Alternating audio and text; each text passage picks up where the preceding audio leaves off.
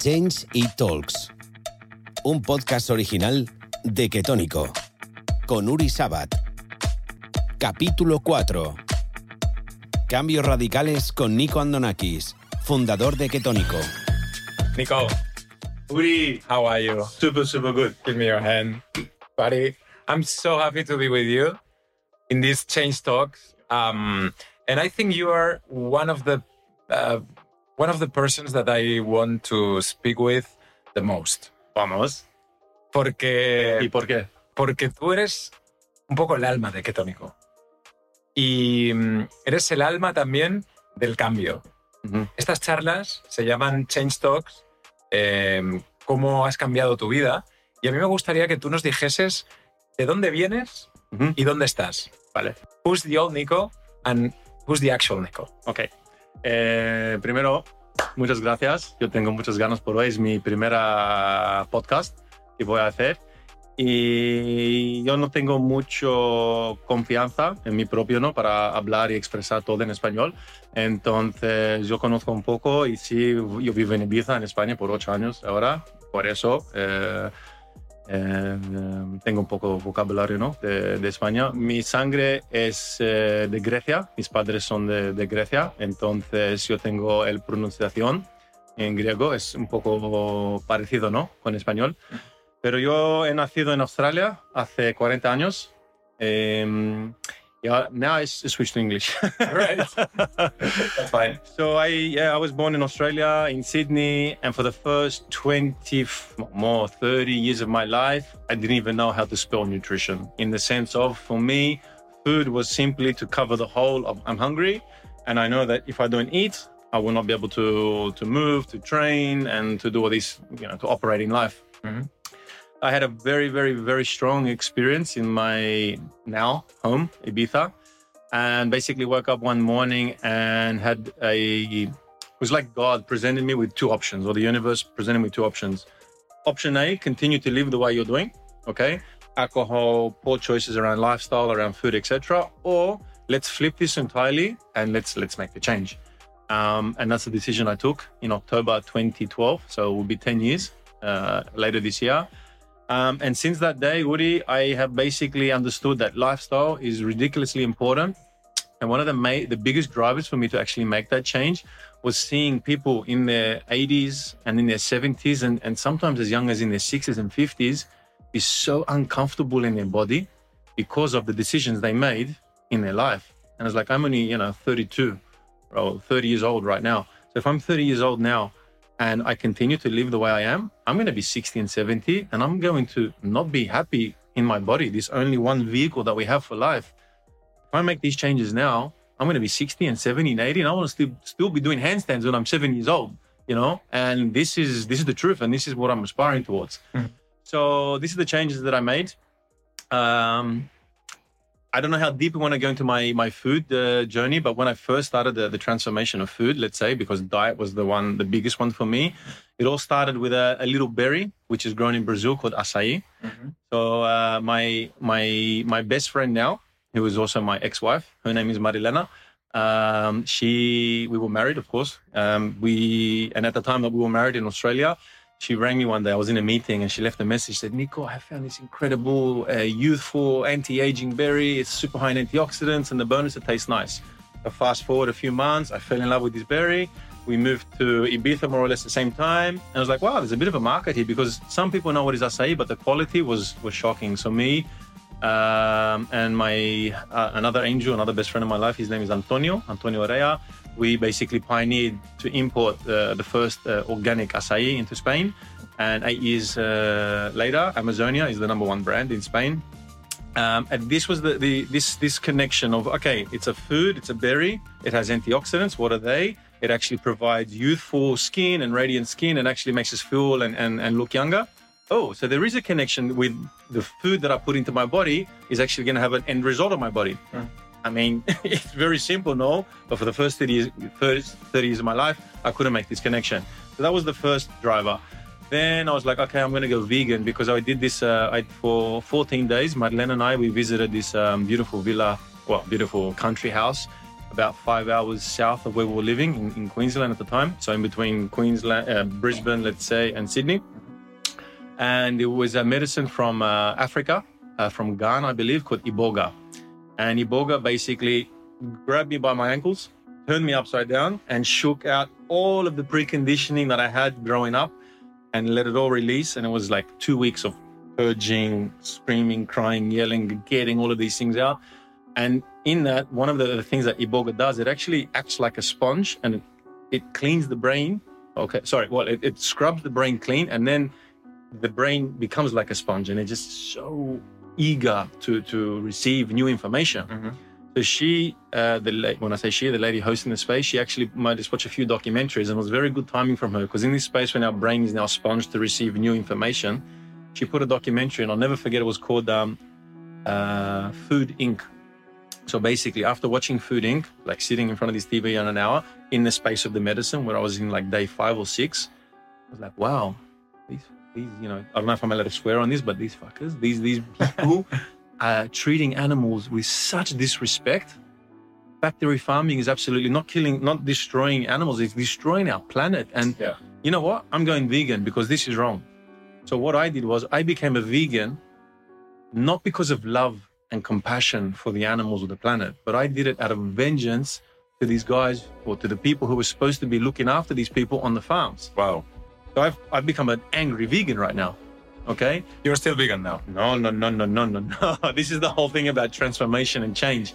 Um, and I don't want to be dogmatic in any of my approaches right now. So if I'm preaching something today and I find out something tomorrow which is completely contrario, That's completely important. opposite, then I'm going to not swallow my words for the last years, but be open, say, guys, my experience led me to where I am right now. And I've actually found a new piece of information which is going to support me and the people around me and the planet. So no, I'm not a vegan right now. But back then I was an angry vegan, okay? And so I still used to judge people. And I was like, so many times I would like speak to people and say, you know what you're doing by eating that piece of meat or eating that chicken? You are contributing to the the, the, uh, the destruction of this planet and you, you have no uh, empathy for other living souls. I was at a festival maybe a year and a half, two years after my vegan. So I was first I went vegetarian, then I went vegan, and then for the last five months I was a raw vegan. And when I became raw vegan, Uri, I became so proud of myself. I used to beat my chest and say, I am the healthiest person on the planet because I've chosen the, the, the most difficult and the healthiest diet on the planet. Our ancestors never used to grow kale and broccoli, okay? they, they didn't. This is the truth. I was at a festival in Australia, and I went into a, uh, a there was a store there, uh, like promoting Ayurvedic herbs and medicines. So I went in and I sat down. The first question he asked me, "How's your diet?" I said, "Amazing. I'm super healthy. I eat organic food." He's like, "Okay, cool. What kind of food do you eat?" I said, "I'm a raw vegan." And he had this like cheeky little smile on his face. I was like, "Oh, okay. This guy thinks he knows better than me." You know, this guy's 60 or 70 years old, has been to India for 50% of his life, no, and understanding ancient Ayurvedic medicine, the culture, and everything about it. And here I am as a raw vegan for the last four or five months of my life, thinking that I know better than him. So I was in there for an hour and a half, and I actually left there eating a, a plate. Uh, it was a vegetarian plate, but it wasn't raw, so there was like uh, rice and some veggies and, and turmeric and stuff. So basically, I went in the raw vegan and walked out a vegetarian with a big bucket of ghee. I remember that that I took home. Um, and that's when I started to realize, okay, let's not be so fixated on what I believe now is the best for me. Fast forward, uh, what's that, like eight or nine years ago now, and you just asked me, am I vegan? And I said, absolutely not. Why? Because the majority of food that I eat now is animal based. That's super important because you're talking about like being fluid um, with your diet, being a sponge, with what uh, people uh, tell you, what you understand, what you learn. And now we're here because you've been on this process, you've been to, through all these changes that brings you to who you are now and to the keto diet. Yeah, sure. Why you choose this, let's say, keto lifestyle? Yep. Nico, why, why did you choose that? Okay. Uh, very good question. And I hope we have time because I really want to get deep into why keto. Absolutely. Because I, I, I'm telling you, a keto lifestyle, Yep. not a keto diet. Yeah. Because to me, um, and we've been discussing this mm, before, uh, sometimes it's not a matter of, of being strict with yourself or Yep. strict with your mind, but uh, incorporating something into your lifestyle that makes you good, that, that, that brings you uh, more energy, more power, more uh, beauty, more health, indefinitely. No? So very important that you say keto lifestyle as opposed to keto diet because for me, lifestyle is what makes us happy. Lifestyle is very holistic. Lifestyle is food, is sleep, is breathing, is connection with family and friends, is being in nature. For me, this is lifestyle. If I specify that, oh, my, my diet is, is such and such, then what's happening with the rest of these uh, elements of this holistic lifestyle that I want to live? And more specific to keto, keto cannot be just a diet. Why? Because when you learn about keto, you learn that the body actually has two fuel systems. It can burn fats or it can burn sugars and carbohydrates, which I don't know, a major uh, proportion of the planet today have only been exposed to. So you actually learn, wow, I can switch from burning sugars to burning fats. And when I burn fats, I have more energy throughout the day. I have better sleep. My hormones regulate. I have improved cognitive function. And it's like, you know, I have like jet fuel in my body. This is the truth. So you, you learn how the body works on a, on a scientific level, let's say. In addition to that, keto is very connected to fasting. Okay. So again, it's not a diet, it's a lifestyle. Why? Because when I first learned about fasting, I was like, are you serious? I need to eat five or six times a day because I used to do, you know, a lot of weight training when I was younger, when I finished my football career. And I was like, I, my all my coaches said to me, you need to eat five or six times a day. Your metabolism needs to, you know, needs to, to increase and you need to so much energy and X amount of calories. Okay, so this is what I thought. So when I heard about fasting, I was like, you're crazy. I'm gonna my muscles are gonna drop off and I'm gonna wilt away. So what it does is also breaks down these these call it brainwashing, but all of these these um, um, the mindset, the conditioning of the mind to think that if I don't eat, I won't be able to thrive. In fact, when we go through fasting now, we actually and understand fasting. I've actually completed some extended fasting. So in addition to the 16 hours which I do five days a week, I've done 11 days of just water and nothing else. So you can imagine what that did. Wow. Yeah, you can imagine 11 days. 11 days of just water. How do you feel? Days two, three, and four, you are you feel like shit, basically. We, we need to say that this is just for experienced people like Absolutely. you that you've been through a journey, like a life journey, and and you are with uh, you know a knowledge that no uh, 99 percent of the people sure, have. Sure, sure. So please don't go and and, and finish and after this podcast not eat anything for 11 days. Absolutely not, because that is, you can uh, apply massive trauma on the body. I was leading up, so for the first for the, the two years leading up, yeah. to that 11 days. I was doing, uh, you know, multiple times of a 24 hour fast, 36 hour fast.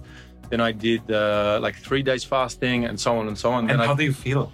Day three up to days one, two, three, and four. Day one is a little bit strange because it's like, okay, there's a shift here, there's something's happening. But then day two, three, and four, especially, you feel like crap. You, you have zero energy. And then basically what happens is the body starts to go into this incredible, I know I'm digressing, but I'm going to come back to the question of why keto. Of course. Um, as to why we uh, sorry uh, the, about that, it's around about that stage of day three, four, or five. I can't recall exactly, but the body switches into this really like uh, uh, how do you say this uh, process, which is called autophagy. So when you break that up, it's auto phagy. Phagy comes from the Greek word phagito, which means food. So what that actually means is, oh, the body's like, I mean, because these bodies are so intelligent, these human bodies that we live in, that we get to call it our own. Yeah he says, "Wow, okay, there's no more food coming in. There's no more nutrition coming in. I want to survive, like all beings on this planet, whether you're an animal, plant, human being. We want to survive, no? So the body comes into this, uh, creates this mechanism, like, okay, if I'm going to continue like this and not take food, then I need to find my energy from elsewhere. And that's when the body basically autophagy starts to eat itself. Wow. We have we're made up of trillions of cells, and we have good, healthy cells. We have damaged cells, and then we have dead cells. Dead cells in the body are an accumulation of waste. putrefying waste and proteins, basically stuff that doesn't doesn't uh, belong in the body. So when we go into this space of autophagy, what does it do? It starts eating these dead cells first, wow. the stuff that we don't need, and this is what gives us energy. So then from day five to day ten or eleven, the, the final day, I was I remember on day eleven, I didn't want to eat. I wanted to keep going. However, I'm very also I'm very active. For those 11 days, I didn't do any activity except for some very light walking and stretching but I also wanted to get back into my training and to and to these things and to do an extended fast um, can cause complications as well. The reason I'm saying is day 10, day 8, 9, 10, 11, I felt amazing. Then I also researched that um, what happens is the body has a, not so late, day 8, 9, 10, 11, but around about day 4 or 5, the body has this ability basically where it's creating the most uh, highest amounts of testosterone and human growth hormone in the body. Why? Because our ancestors if they needs to go for five days without finding a beast to kill, and they found something on day four or five after not eating, they needed all of the energy and the strength to run, to chase, to to to you know to kill that animal, to sacrifice that animal, but then to basically lug it back with their team back to the, the, the community so they can provide food for their family as well, you know. This, this this system we call the human body is so so intelligent, which is why I'm so excited now to to do as much as I can into being the most optimal version of myself. There's a uh, um, in these products we are just here uh, drinking collagen water. Mhm. We will talk about why it's good for our body the the collagen, but uh, there's here in these Ketonico products uh, uh, we say ancestral wisdom plus modern science. And this is exactly what it is. It's ancestral and modern, sure. and uh, wisdom and science. It's really powerful. These four words, how they can connect. Sure. You know? Because I mean, we're taking all the information and all the benefits of our ancestors. Yeah, Yeah, because you're speaking about the cavern, uh, the, the prehistoric men, you know? exactly. I mean, Bringing up to 2022. yeah, and this is why we are, why are we here today, right now? Me and you. Why are we sitting right here, right now? Because of actions that we've taken in the last, for me, 40 years of my life. Yeah. But why was I born? Because my parents did the same, and so on and so on. And it leads back to the original people on the island. So our ancestors, okay? Going back to the question about veganism as well, one of the big things when I changed from veganism to, to where I'm at right now, which is a combination of keto uh, and slash carnivore, let's call it, is because our ancestors, they never used to count their calories or their fats or, you know, uh, take berberine, which sort of helps re- regulate blood cholesterol when they used to eat honey or fruits and berries, right? Yeah. They used to eat what was basically consistent with evolution, Yeah. which was animals. And not just the animal, the meat. We're talking nose to tail, which means Organs. organs, meat, fat, the bones, the skin. This collagen here, the collagen that you found in here, comes from the, the skin of cows, okay?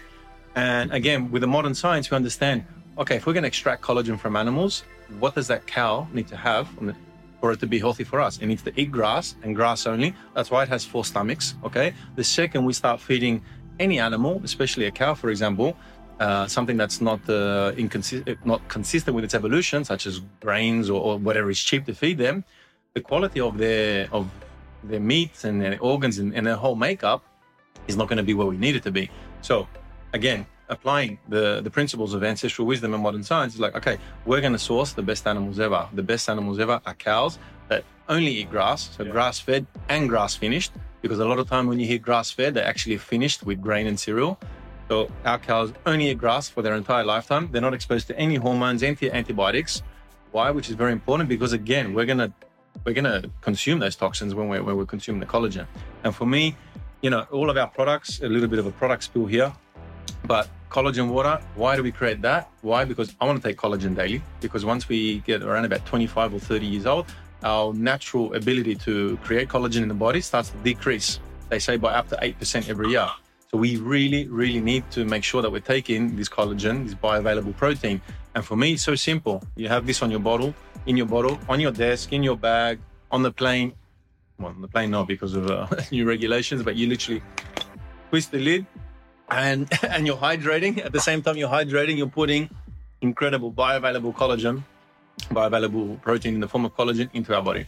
That's a very important thing because the we're talking about change. We we've been speaking about your change, but how someone that is uh, listening to us, cómo puede alguien que esté escuchándonos ahora cambiar de una forma fácil? Porque estamos en una sociedad, we're living in a society that we need um, easy things to do. You know, like people doesn't have time, people doesn't have uh, sometimes the effort, sometimes you know, like we need uh, pequeños pasos que sean fáciles. ¿Cómo podrías decirle a alguien que quiere cambiar su lifestyle Ujú. de poquito a poquito? ¿Cómo, cómo podría- ¿Por dónde podría empezar? So first is to understand um, your makeup, your lifestyle, your your your wants, your needs in life. Okay, and and if you're actually happy with your life. When I realized that I was not happy with my life, you know, I had a construction business in Australia and I was making you know good projects, decent money. But then I realized, like, even though I was getting bigger projects and making more profits, etc., it's just like I was digging a hole where I was actually getting less and less satisfied with myself. And once you actually take the time to to to check in with yourself and to connect. And whether it's meditation or breathing, whatever it is, just like just disconnect from the world. Put your phone away. Turn the TV off. Don't That's so difficult, Nico. How can we do that? Difficult. I mean, it's difficult. However, it's it's it's easy for me to share that now. Why? Because I well, yeah, I realized that I wasn't happy. So when I realized that I wasn't happy because I took the time to check in, that's when I realized it's so easy for me to turn my phone off, and it's so easy for me to go to the forest for spending a whole day there because I want to be happy.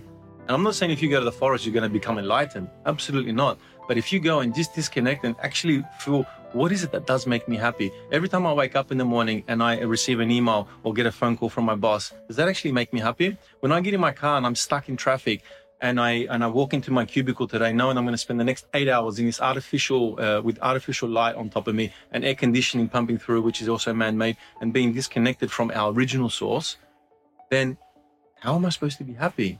So the, the quickest way I think I can answer that question is reconnecting with nature, whether it's going for a walk barefoot in the forest, taking a swim in the sea, going and hugging your dog, reconnecting with nature. That's This is, super important, no? this is when we realize that we are happy or how, how, how we, what changes we need to make in moving away from the things that aren't making us happy. That's a very important point because uh, there's in this equation one uh, place which is magic for you, which is magic for Ketonico, and it's the north, northern Ibiza, el norte de Ibiza.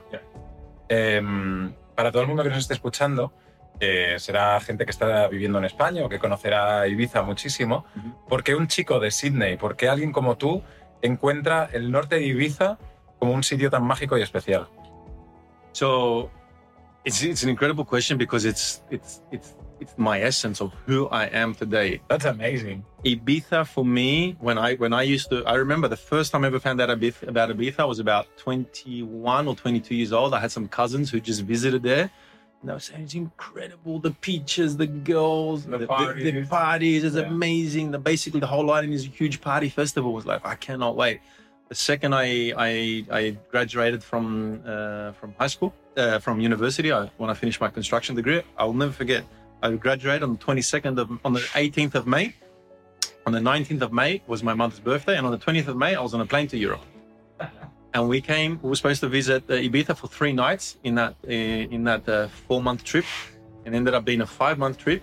And we ended up coming back four times for a total of 20 nights because I absolutely fell in love with Ibiza. I didn't realize at that time I actually was connected to the energy of the island, although at that time it was just like beach, Space. club, and hotel. It was like a triangle, you know. the triangle, the form of the triangle used to change I know depending what you're whether I went about. to space or to uh, to Yeah, yeah, yeah. Pacha or whatever else whatever. exactly. Yeah, yeah. However, going back to the question now of um, why the north of Ibiza, the north and the south of Ibiza are completely different. The south is very party orientated, you know, your your your your Yeah, lifestyle and stuff Yeah. like this. But in the north of Ibiza, you have nature, you have hiking, you have local organic farms. Like someone said to me the other day, "Is like Nico, do you realize that you know when I go to buy, even if it's organic eggs, I need to go to the supermarket and go to the organic section and buy these organic eggs." And when I open them, they still have the numbers printed on them. Although they're organic, like the fact that they have numbers printed on the eggshell. He says, How do you buy your eggs? I said, Well, I go to a local farm. I literally go to the back of the chicken pen. I say hello to the chickens. I lift up and I take six or 12 eggs and I put them in my little basket and I walk out. And he's like, This is what the north of Ibiza is. And this is exactly what it is for me. I have a, a, a community and, you know, we call ourselves like the Ibiza family, you know? And this, this, the connection that we have with these people is, is, is why we all live there. We all live there because basically, some way or another, we have all been attracted with Ibiza's amazing magnetic force to live in the north of Ibiza. And we say the north of Ibiza again because it's away from the, the south and the party, no, but it also has this incredible vibe where you meet people from all over the world. You meet artists, you meet musicians, you meet really cool, funky, quirky people. And you know, some days I want to be social, and other days I just want to go to a secret beach, which I love, and just like be there with myself, of course, with no phone, and just watch the sunset and listen to the birds, and just like, wow, I'm really, really, really content with with, with my life. Yeah. And the north of Ibiza is what what what, what does that? This is Yeah. what it is. That's uh, this is what, what you were talking about, like connecting to the nature, and also I think it's something that we've been speaking um, Y, y es eh, para cambiar tu, tu cuerpo, muchas veces lo primero que tienes que hacer es cambiar tu mente. And change your mindset and then uh, you will change your body. Pero a lo mejor hay gente que nos está viendo, que nos está escuchando, que dice, me encuentro cansado, eh, me encuentro pasado de peso, me encuentro sin energía, pero el mindset es lo primero que tiene que cambiar para iniciar ese journey. 100%, no? 100%. And I, and even though the mindset comes first, it's it's funny because when the mindset comes first, it's sort of like you activate something. It's like I want to do it, and then, for example, I don't know if you guys follow me on Instagram, but I'm doing this primal moves training. Sí, hablaremos de esto. See, and it's like I have a brand new spine, I have brand new ankles, I have brand new shoulders, I have brand new hips. Why? Because it's like I'm un- undoing all of the work. You know, me sitting in a chair for 10 hours a day when, when I was in my construction or my, my commercial life. But I made a huge, uh, a huge understanding, and because of the level of communication I have in my body right now, hips. Okay, I had very tight hips. I was a footballer. I used to play a lot of soccer when I was younger, and all my coaches used to say to me, "Nico, if you were faster, you would play for Australia one day." Okay, but you just you're very you don't have any acceleration and you can't sprint, and that was because I had very, very, very tight hips. And now I realize with all this work that I'm doing in the primal moves, open hips equals an open mind. And it sounds cliche and it sounds spiritual and it sounds like this guy lives on another planet or in the clouds. It is so, so true, at least in my experience. How do you open your hips? How do you open your mind? I want to do it too, you know? Eh, ¿Cómo podemos hacerlo? Y, y- y es de lo que hablábamos antes del lifestyle. Yeah. De, del eh, lifestyle keto, que no solo es la alimentación, sino que también es una forma de entrenar. Yeah. Es una forma de tomar el sol, que hablaremos también de todo esto. Yeah. Em, pero si hablamos de, de- de entrenamiento, ¿por qué crees que em, Primal Moves, un movimiento muy natural, es bueno para nuestro, para nuestro organismo? ¿Por qué? couple of reasons. First reason is because it's the only training that I have done, and trust me, I've done a lot of different type of training uh, modalities. Is the only one where I am so motivated and inspired mm-hmm. and basically addicted to go back again and again and again. Only last night I had a conversation with my father, and he's like, "You've been doing this for like 15 months now. Why do you still need a personal trainer? Like you've learned everything." I said, "Well, that's a very narrow way of looking at it, no, but." If I have learned everything, yeah, then I stop. But with with an with uh, open hips, you get to actually do more work, which actually elongates your spine. And with an elongated spine, you actually have more sort of flexibility in your upper body, and then you have open open shoulders. So the more you're doing on different parts of the body, the more human potential experience you have. You know, so it's like the more you do, the more you want to do because you are improving and improving. It's like the line actually starts to really, really amplify. That's one. And then the other reason is because there's no weights, there's no dogma. It's very relaxed. Nick, for me, is one of the most incredible movers of the human body that I have ever met. Lo tendremos también aquí en las Change Talks. We will interview him. It's going to be a very, very unique And podcast Ibiza. because his experience, his history is amazing. I'm not going to share anything. I will allow him, of course, to do it. Um, and and that that we do things again, going back to ancestral wisdom and meets modern science. Going back to our ancestors, what did they used to do? They used to crawl. They used to climb. They used like if you see a child, what does a child do when he goes to do a poop? If the child, what does he do? Yes, He doesn't- he doesn't My go- child cr- crawls.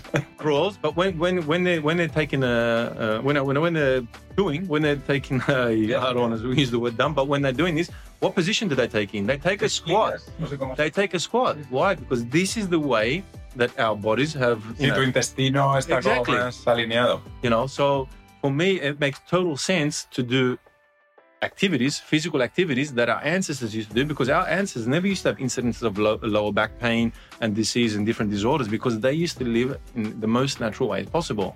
And this is my whole concept now is like going back to, uh, you know, to ways of as natural as possible. For example, you know, this, this room is quite bright with all these lights. I understand it's, it's a, it's a podcast, but at home, I don't have any blue light like this. All my uh, lighting is uh, incandescent red lighting because if you wake up in the morning and you put this lighting on, your brain has no idea what time of day it is. It thinks it's morning because it just woke up, but it's actually getting this artificial light and it thinks it's the middle of the day. So you put on red incandescent light and your body actually understands, well, this is more of like a sunrise that is happening. So there's all these little cool things that, and again, going back to the question, which I'll, I'm going to answer right now, why keto is a lifestyle, is because of these things. Because once you actually start to So and like this is why keto is a lifestyle. Yeah. It's because you are you are it's it's not just about the food. It's like, oh, okay, the food is improving me, but the training is also improving me. The breathing is exposing my skin to the sun is also, and this is all part of the holistic way of living, no? course. So the question, which I never answered, which I apologize, guys, but I'm just really, really excited. Um, why keto is because for me, I actually I don't like these labels. There are so many labels out now. You go for dinner, you go for dinner one night, and the first 20 minutes of the conversation is I'm keto, I'm pescatarian, I'm paleo, I'm vegan, ta ta ta ta ta. Okay, it's great for me that we actually started to become conscious of what we what we put into our bodies, no? But when it comes to keto, keto is um, and people ask me all the time, are you always in ketosis? Of course not. I love fruit. And now coming into the summer, the watermelons that grow in Ibiza are the most delicious, juiciest. Oh, I just I wish Yeah. I mean, this is the candy coming straight from God. I'm not going to say no to this, you know? So, if my answer to the question is, am I always in keto? Of course not. Then people say, then how do you have a, a keto company? So, the whole uh, objective was to heal humanity. Why? And why through keto? Because keto, when you look at it, when you look at the range of products, zero refined sugars, okay?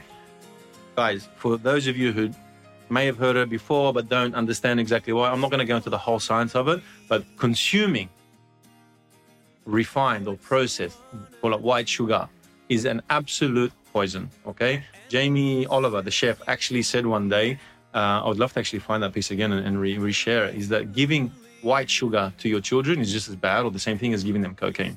Okay. It, it's, it's incredibly toxic. So on the keto diet, you can't eat sugars, whether they come from fruits or processed. So all of our products, you know that if you're consuming them, don't have this number one killer, basically, which is related to cardiovascular disease, insulin, uh, diabetes, all of these different things, right?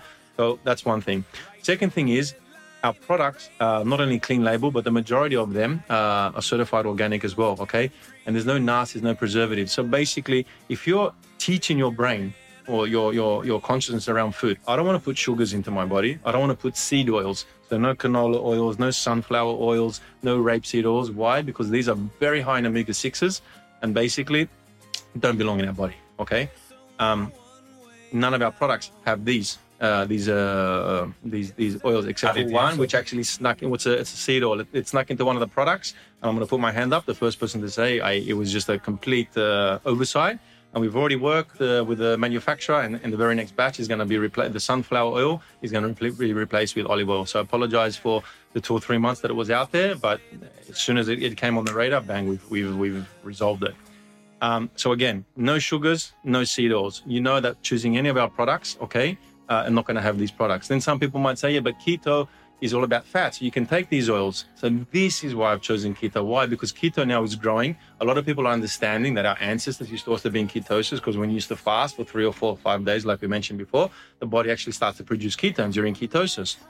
However, there is ketosis, let's call it dirty ketosis, and nutritional ketosis. Dirty ketosis is putting any fats into your body and you're only worrying about the macros. Macros are your macronutrients, fats, proteins, carbohydrates. Uh-huh. But if we go deeper, which is what happens naturally when you start to understand, you know, how the body works and you know, fasting and all these things, like we mentioned before, you actually start to realize that, oh, hang on a second, there's actually more to macros, there's micronutrients. What are minerals and what are vitamins and what are all these sorts of things? And then you start to realize, I'm not going to put canola oil and sunflower oil into my body. Why? Because these are toxic. Let's keep it to like real fresh, like ghee, which we have, olive oils, coconut oils. And this is why we've also introduced one of our latest products is avocado oil. Just to, to show people there are other oils that we can use because you know research has shown that when you use olive oil in your cooking, when it, once it gets um, uh, once the temperature is exposed to a certain uh, temperature, it starts to become rancid and toxic. Yeah. Avocado oil, however, doesn't have that problem. It has a much higher smoke point. Yeah. So why keto? It's like why ghee. get Ghee is also the exactly same. exactly which we have ghee uh, but those people who are vegan which i totally respect can use avocado oil as well okay? So why keto why keto nico it's just to explain guys let's be conscious. Let's try to move away from the labels That's again amazing. you know i had a guy came yesterday to me. He's like man I, I i love your branding and everything what you're doing online. It's really good but i'm paleo. I was like okay. Check out the ingredients of our products. And he realized that every single 100% of our products he can actually consume on a paleo diet. That's That's one of the things that uh, I think is the most important. No estar sujetos a una dictadura de la dieta. No estar sujetos a nada que, que, nuestro cuerpo no digas, ostras, es que quiero hacer otra cosa. Si tu cuerpo te dicta también ir por otro camino, eh, tú puedes marcar una línea recta y en un momento salirte de esa línea, pero volver a esa, a esa línea recta, ¿no? Entonces, creo que es muy importante y por eso estamos hablando del lifestyle en lugar de una, una dieta férrea que, que, que es algo difícil de seguir. Tiene que ser algo fácil. Exactly, and it's very important to understand because I realized this as well in my whole health journey. It was like when I started putting myself in vegetarian, vegan, raw vegan, what I was doing was every time, okay, here's the vegetarian box. Yeah. Then I'm going to the vegan box, so it's a little bit smaller. Then I'm going to the raw vegan box, so it's a little bit smaller. But each time, all I was doing was tightening the handcuffs. So if my mind is in a state of handcuffs, I don't care how healthy, organic, biodynamic, low sugar, zero canola oil food I'm putting into my body. How can I be healthy when my mind is trapped? Claro, totalmente. Hemos hablado del cambio en la dieta que Sí. tuviste, Nico. Hemos, hecho- hemos hablado también del cambio en el entrenamiento que has tenido. Eh, hablemos también del cambio en tomar el sol, porque esto me interesa muchísimo. Vamos. Eh, el sol como, como fuente de vida. Ya. Eh, se te ve la cara radiante, estás moreno de Ibiza, la espalda morena de Ibiza, los brazos morenos de Ibiza y tus partes íntimas también. Seguramente. totalmente, ¿Por qué? totalmente. Cuéntame. ¿Por qué? Vale, okay. So what I want to, before we go into that answer, so just let's make sure that I'm not digressing too much.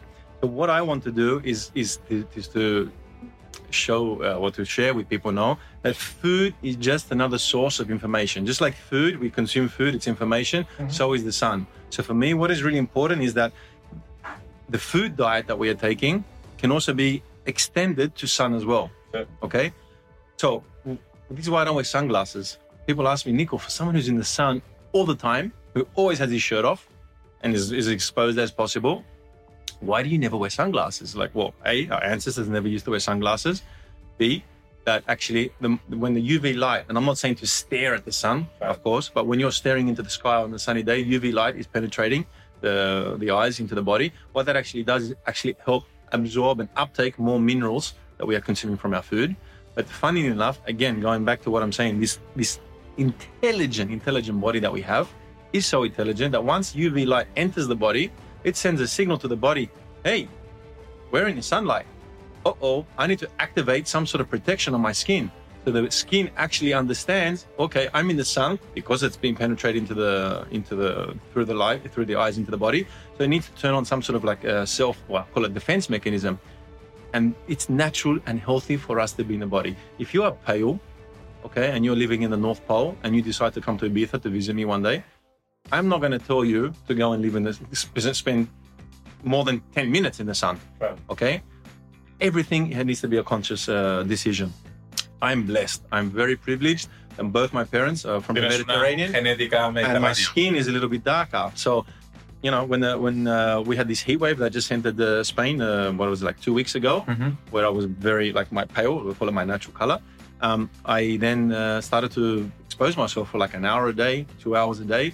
Now it's only we're not even you know at the end of May, and I can literally spend the entire day in the sun. And again, I'm super blessed and privileged. I'm not telling everybody else to do this, but I actually feel this this abundance of vitamin D entering my body through my skin and I feel like the increase, the improved mood. I feel that my sleep is better. The body clock, the circadian rhythm of the body, where the body understands, okay, now it's morning, now it's afternoon, and that's uh, evening. This is ridiculously important for our health because our body goes through this cycle of when it's waking up, when it needs to do certain things, and when it needs to wind down again for, for the end of the day. Wow. And the question of why my, my private parts or why I'm, I can fully expose my entire body to, to the sun is that the piece of skin in our genital area is no different to the piece of skin on the rest of our body. So it's like, why would I want to hide that? Because society is telling me that it's not nice for me to be naked. Okay, uh, that's more of a sort of a society dilemma as opposed to like what is best for me right now. I don't go to the most busiest beaches in Ibiza, I Playa d'en Bossa, for example, and just spread my legs to the sun. I have a little bit more, you know, consciousness and respect. And at the same time, that's not the beach I choose to go to. The beach that I naturally choose to go to is a beach where I can naturally be naked and actually feel safe Connected and respected and connected. Because when you look around, there's only like maximum of maybe 15, maybe 20 people on a busy day, and the majority of them are naked as well. Okay. So I was uh, reading a book um, by Mantak Chia, and it was uh, I don't forget the exact title name, or somewhere along the lines of cultivating male sexual energy. And basically, there was a whole chapter in there where the Taoists used to position their bodies naked so that their genitals were actually getting direct sunlight in the form of well, in the sunlight, but getting you know this direct sunlight, which is actually empowering and producing heat in his body. You know, if you- it's it's a it's a known it's a known case that if, if someone is like low on, on on libido and just doesn't have so much drive, that their core, you know, and and the, the lower chakra is is sort of cold or, or is not sort of uh, moving in the way that it should be. Maybe it's placebo. I have no idea. I'm definitely going to do more research on this. However, Yeah, the Taoists, uh, they speak about the Tantien and all, all, all these parts that they are super powerful. Exactly. And Chia is, is, He- uh, he's- he's a master at it. He's a master. So he's a master. He's Yeah. he's he's you know he shared his work with uh, I think it's over like sixty or sixty five countries in the Yeah, world. You know, yeah. he, he's literally a master, like you Of said. course. So if he's gonna start to share information like this, I take that on board, and the more I share it on board, the more I realize that there's other people who are conscious and aligned and are doing the same thing. Whether it's my arms or my chest or my face or my skin, or sorry, my genitals or my legs or whatever it is, for me, all of my skin needs to be expo- exposed to all of the sun for as much as possible.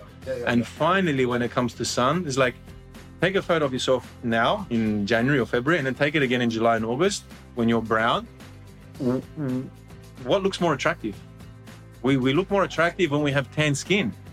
Okay, and for me, it's just like another another way of, of the universe telling you you're doing the right thing by exposing yourself to the to the to the sun. And I have I cannot remember the last time I put sun cream on. Wow. Sun cream for me is full of these shit, shitty seed oils, such as sunflower oils and other chemicals and toxins.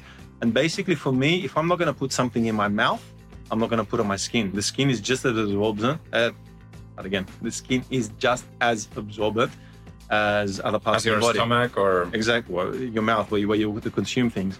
So no, and then people say, but that's dangerous. It's like, well, again, going back to the thing, when I when I start to sunbake or when I start to expose my skin in the sun, I don't go and sit out there for three or four hours on day one. No, I gradually build up, just like handstands. You know, I needed to develop strength in other parts of my body Yeah, before your I could actually shoulders, be confident to be upside core. down.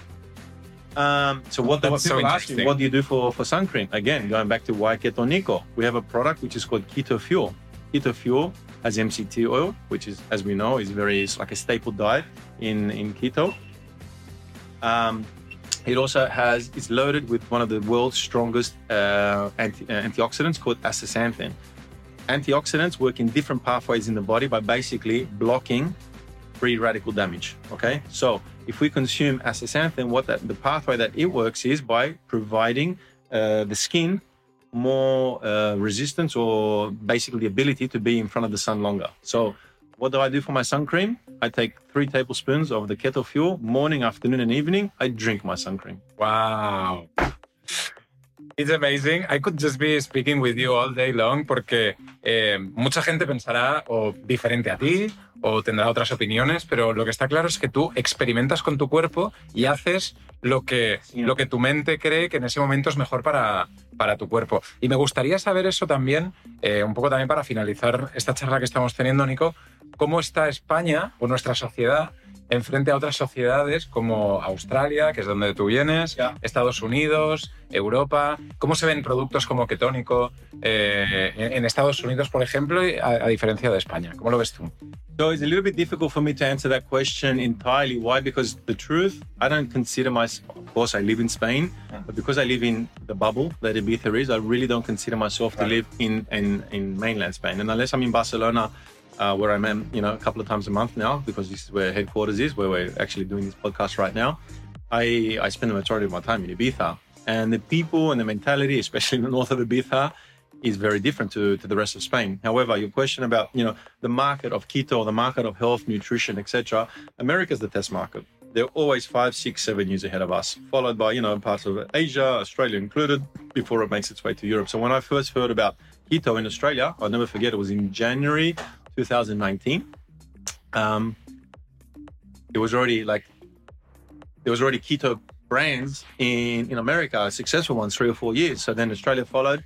And now we are pioneering this keto wave, let's say, right? And again, we're not pigeonholing ourselves to just keto. We are here to provide healthy, conscious food habits for people to understand. Okay, if I put this in my body, what is it going to do? What is it going physically? What is that going to like uh, equate to in my body? Am I going to feel sluggish? Am I going to get a skin reaction? Am I going to get a headache? Am I going to feel tired tomorrow morning? These are all the things that we need to start to be conscious of. And again, it's it's um, it's it's I, I don't really know how the Spanish people are, are going to sort of accept it um, you know, compared to the Australian and American markets, because there that, that market is much more sort of saturated and in in the the nutrition supplement space now. It's just my job to continue to share who I am, what I do, why I'm doing it, and hopefully, slowly, slowly, slowly, slowly, people can you know start to can join can can join this and and guys if you want to be the most optimal version of yourself make that change make that change. And this is what I'm here to do. If anyone wants to reach out to me, I'm here because there's no greater passion I have is to share my experiences that the people, because 10 years ago, I was not thriving. I was not thriving, you know, and I still have a lot more stuff that I want to do in my life as well. But I am feeling really, really good in my body right now. We finished this, this um, este podcast yeah. porque hemos hablado mm, y hemos hecho un recorrido por eh, la dieta, uh -huh. el cambio de dieta. Hemos hablado también del cambio de entrenamiento, el cambio de vivir en la naturaleza, de tomar el sol. Y el último cambio, que para mí es súper importante y me gustaría también que hablásemos de ello, sí. es el cambio from individualism oh. to the tribe. And to me, the tribe and the community is everything. You belonging to a community, spreading your message, how you're saying, um, bringing uh, wealth, health, and joy to people is key. How do you how do you do that? How do you um, how do you what, what, do you give to the tribe? ¿Qué, qué, qué quieres aportar a la comunidad? Sure. Um, so super important because with this feeling of community, you know, this is what makes us feel whole. I had a very difficult winter, um, very good difficult winter where I feel, faced emotions of loneliness, abandonment, rejection, and you don't really feel so amazing, you know, when you are when you're in this space. So for me, community is incredible. Family is also incredible. My father arrived to the island two days ago. Uh, sorry, to Barcelona two days ago. Congrats. Thank you. Um, because I actually realized that um, you know in November uh, when I separated with my girlfriend, I was I was faced with a mountain of different emotions. Of these ones that I just mentioned: sadness, rejection, non non worthiness. You know. And then I realized that this is what I was putting onto my father. I was like, this is this. I'm his seed. I'm the the reason of my existence is because of him. And I rang him for the first time in my life. I shared all of the emotions that needed to come out, which needed a lot of, lot of courage, you know. And it was a very sort of a, I wouldn't say aggressive, but almost aggressive conversation where you know the information that was being shared wasn't so you know taken so lightly. And in the end of it, I just said, Dad, like you have to understand, like I love you, I miss you because of this uh, pandemic. I haven't been able to travel and I really need to see you. And I, I, I, just I want you to come, I want to hug you and kiss you and to and to be in your presence.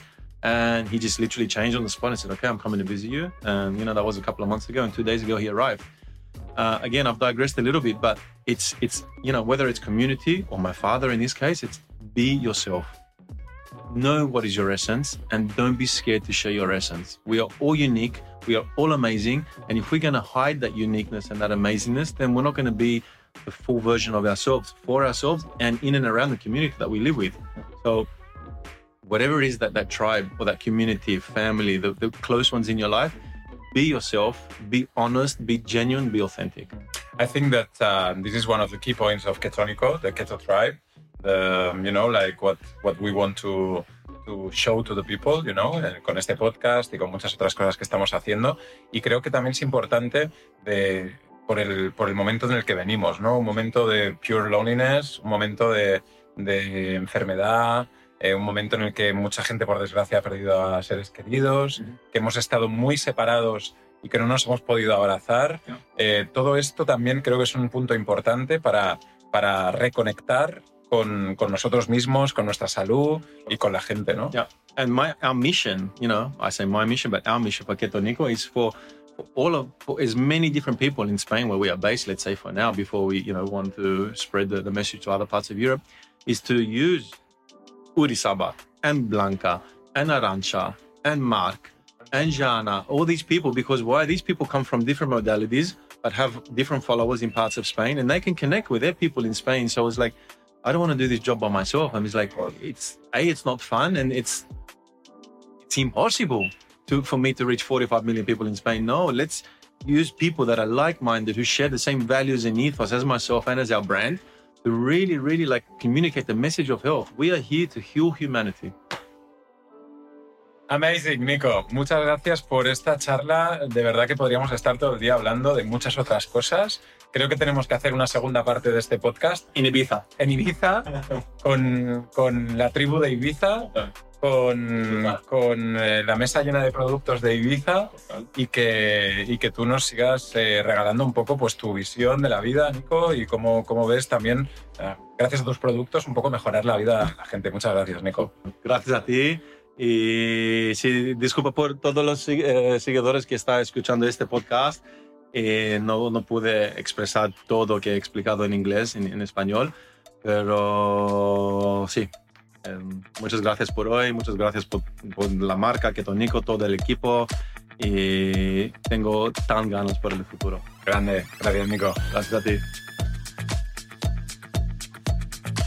Change y Talks, un podcast original de Ketónico.